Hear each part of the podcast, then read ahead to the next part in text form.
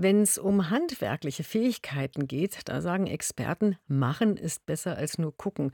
Ich gebe zu, ich liebe Videotutorials, aber mir ist dann schon auch klar, deswegen habe ich noch kein Vögel, Vogelhäuschen oder ähnliches gebaut. Wie ist es aber beim Lesen? Macht es da einen Unterschied, ob wir Bücher, Zeitungen oder was auch immer auf dem Handy oder Rechner, egal wo, also jedenfalls digital lesen? Yvonne Koch hat darüber mit zwei Experten gesprochen. Schwarze Zeichen auf weißem Hintergrund. Beim Lesen fügen wir diese zu Worten und sogar zu Bildern im Kopf zusammen.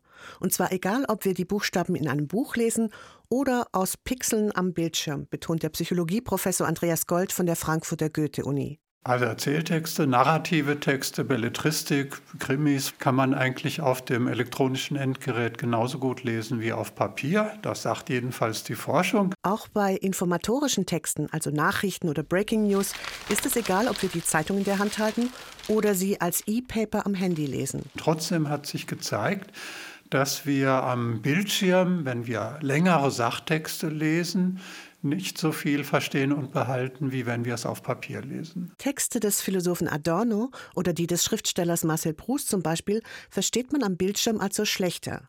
Und der Grund dafür ist ein rein psychologischer, meint Professor Andreas Gold. Wir gehen mit einer anderen Einstellung an das Lesen heran. Der Bildschirm triggert so ein oberflächliches Lesen, weil wir den Bildschirm auch mit Konsumieren, mit leichter Kost verbinden. Und natürlich muss man sehen, dass das Ablenkungspotenzial der digitalen Endgeräte durch Benachrichtigungsfunktionen sehr, sehr groß ist. Das gilt fürs Lesen am Handy, Tablet oder PC. Anders ist es beim E-Reader, der im Prinzip nur eine digitale Form des Buches ist.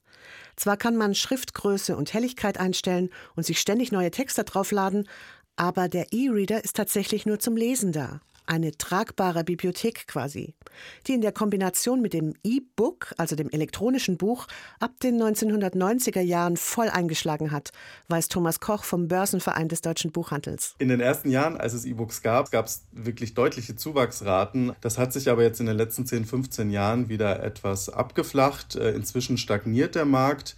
Wir haben auf dem Publikumsmarkt ungefähr 6% Umsatzanteil äh, von E-Books. Also das heißt, die große Mehrheit wird immer noch mit Printbüchern umgesetzt. Das Paradoxe daran, gerade komplexere Sachtexte, die ja laut Andreas Gold am Bildschirm schlechter verstanden werden, werden gerne digital gelesen.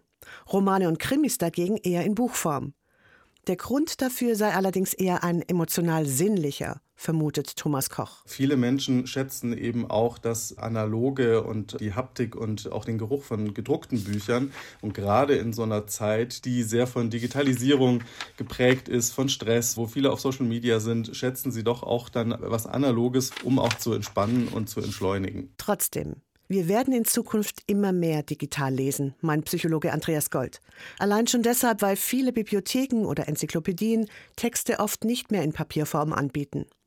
Aber Bücher sind deshalb noch lange nicht tot. Es wird weiterhin beides geben und das Papier wird auch weiter seine Berechtigung haben. Am Ende nur noch für die Liebhaberinnen und Liebhaber, die sind aber zahlreich.